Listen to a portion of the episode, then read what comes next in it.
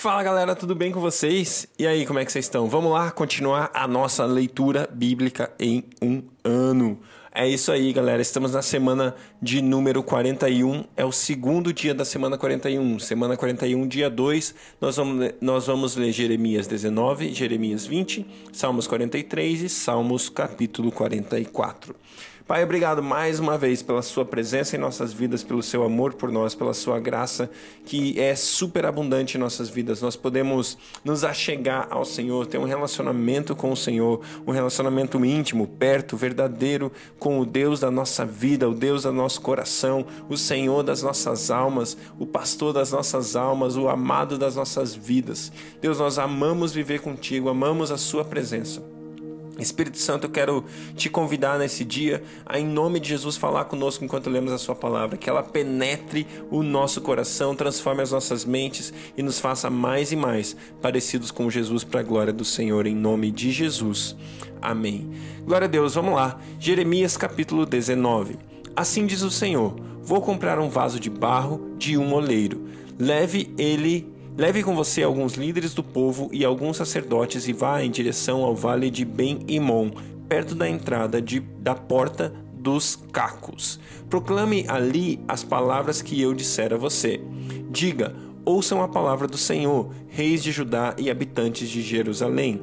Assim diz o Senhor dos Exércitos, Deus de Israel: Sobre este lugar trarei desgraça tal que fará retinir os ouvidos daquele que, ou daqueles que ouvirem isso porque eles me abandonaram e profanaram esse lugar, oferecendo sacrifícios a deuses estranhos, que nem eles nem seus antepassados, nem os reis de Judá conheceram, e encheram este lugar com o sangue de inocentes. Construíram nos montes os altares dedicados a Baal para queimarem os seus filhos como holocaustos oferecidos a Baal, coisa que não ordenei, da qual nunca falei, nem jamais me veio à mente. Por isso, certamente, vêm os dias, declara o Senhor, em que não mais chamarão este lugar Tofete ou Vale de Ben-Imon, mas Vale da Matança. Esvaziarei neste lugar os planos de Judá e de Jerusalém eu os, eu os farei morrer à espada perante os seus inimigos, pelas mãos daqueles que os, que os perseguem, e darei os seus cadáveres como comida para as aves e os animais. Farei com que essa cidade fique deserta e seja tema de zombaria. Todos os que por ela passarem ficarão chocados e zombarão de todos os seus ferimentos.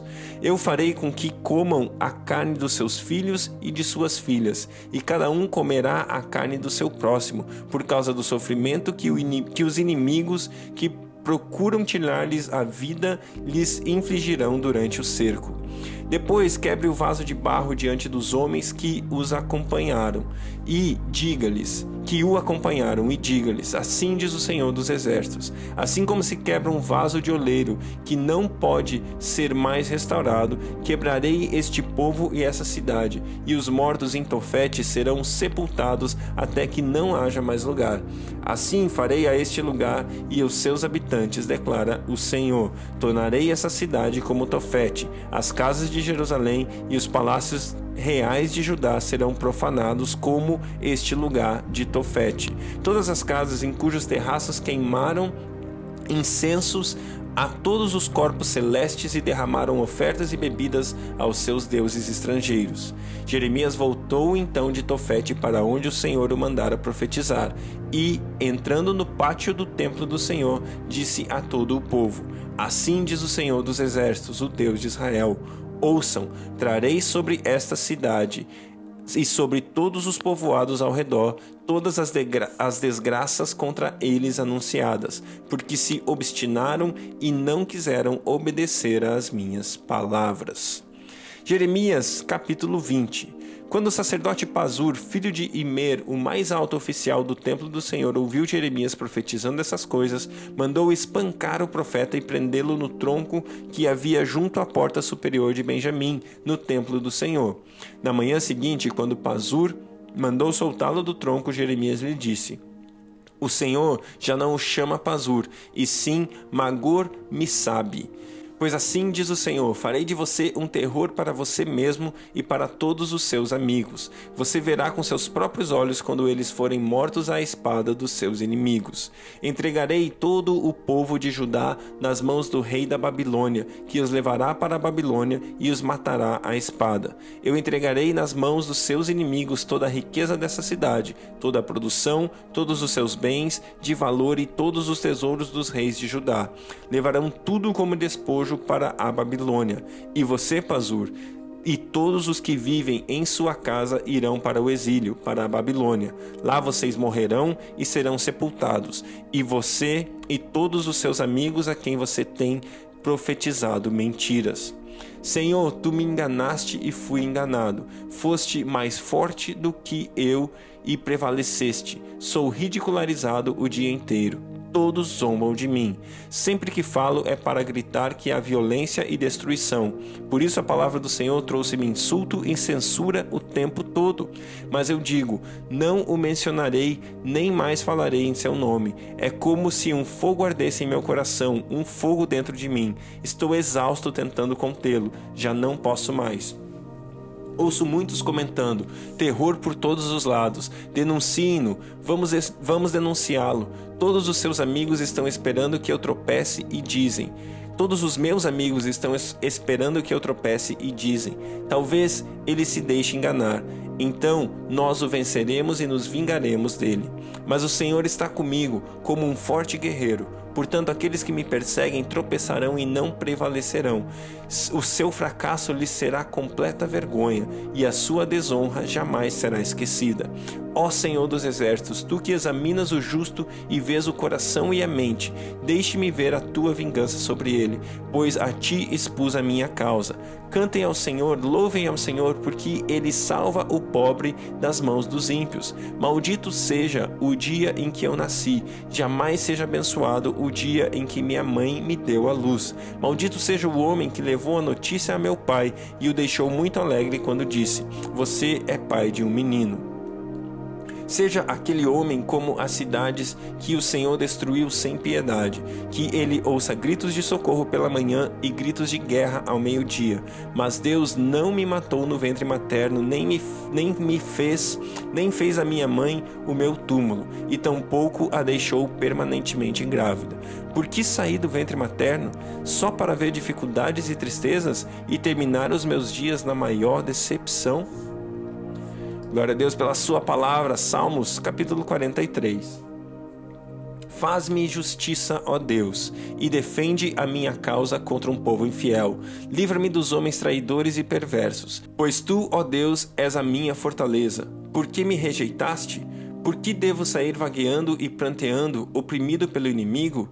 Envia a tua luz e a tua verdade, elas me guiarão e me levarão ao teu santo monte ao lugar onde habitas. Então irei ao altar de Deus, ao Deus da minha fonte, minha plena alegria. Com harpa te louvarei, ó Deus meu Deus. Por que você está assim tão triste, ó minha alma? Por que está assim tão perturbada dentro de mim? Ponha a sua esperança em Deus, pois ainda o louvarei. Ele é o meu Salvador e o meu Deus. Glória a Deus, Salmos, capítulo 44. Com os nossos próprios ouvidos ouvimos, ó Deus, os nossos antepassados nos contaram os feitos que realizaste no tempo deles e nos dias da antiguidade. Com tua própria mão expulsaste as nações para estabelecer os nossos antepassados, arruinaste povos e fizeste prosperar os nossos antepassados. Não foi pela espada que conquistaram a terra, nem pela força do braço que alcançaram a vitória. Foi pela tua mão direita e pelo teu braço e pela luz do teu rosto, por causa do teu amor para com eles. És tu, meu Rei e meu Deus, és tu que decretas vitória para Jacó. Contigo pomos em fuga os nossos adversários, pelo teu nome pisoteamos os que nos atacam.